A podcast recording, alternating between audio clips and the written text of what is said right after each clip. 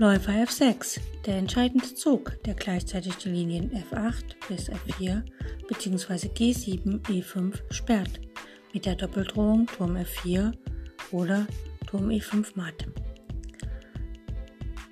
Weitere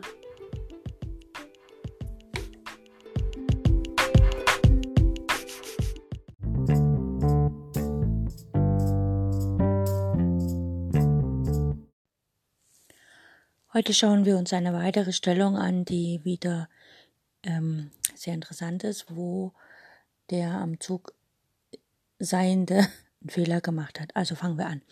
Der weiße König steht auf dem Feld B4, die weiße Dame auf B6, der Turm auf C4, ein Bauer auf A5, ein Bauer auf B3, und noch ein weißer Bauer auf D5. Schwarz. König A7. Dame A1. Turm G8. Bauer A6.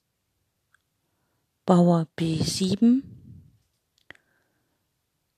Bauer D6. Bauer G2. Ähm, Schwarz steht im Schach, also ist auch Schwarz am Zug und muss überlegen, was er spielt. Ähm, Schwarz hat den Vorteil, dass er den G2-Bauern hat, der im nächsten Zug einziehen kann nach G1 und dann sich in eine Dame umwandeln kann.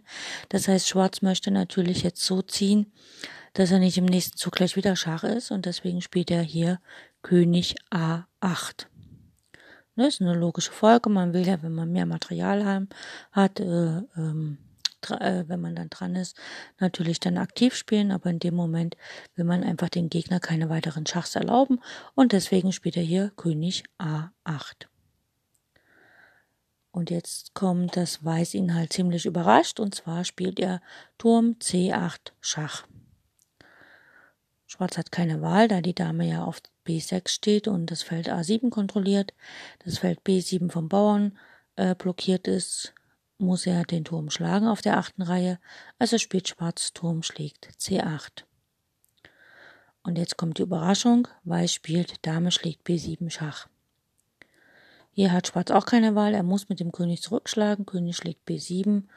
Und dann ist Schwarz dran und Schwarz hat keinen Zug mehr denn die C-Linie wird kontrolliert vom Turm auf C8, der kontrolliert die ganze C-Linie. Der Bauer auf B3 blockiert dem König den, Weg nach B3. Der König kann nicht nach B5 gehen wegen dem Bauern auf A6.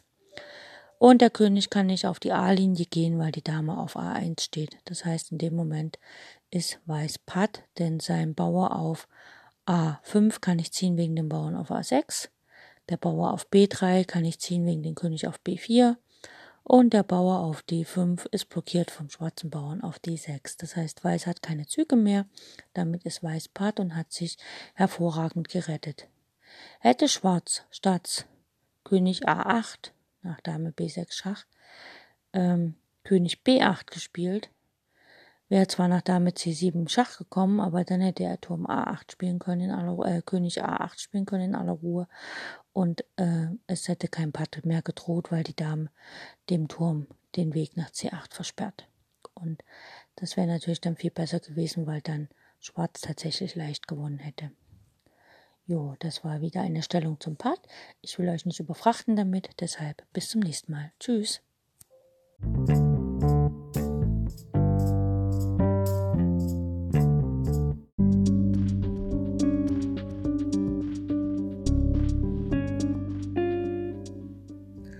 So, das war's für heute mit den Übungen zum Blindschach.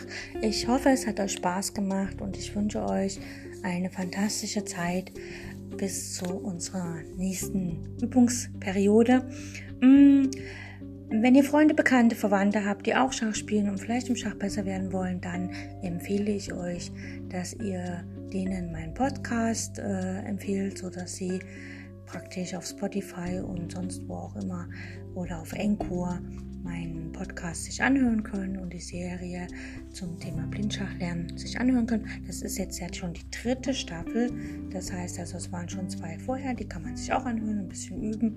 Und wir hören uns dann morgen wieder oder im nächsten Teil.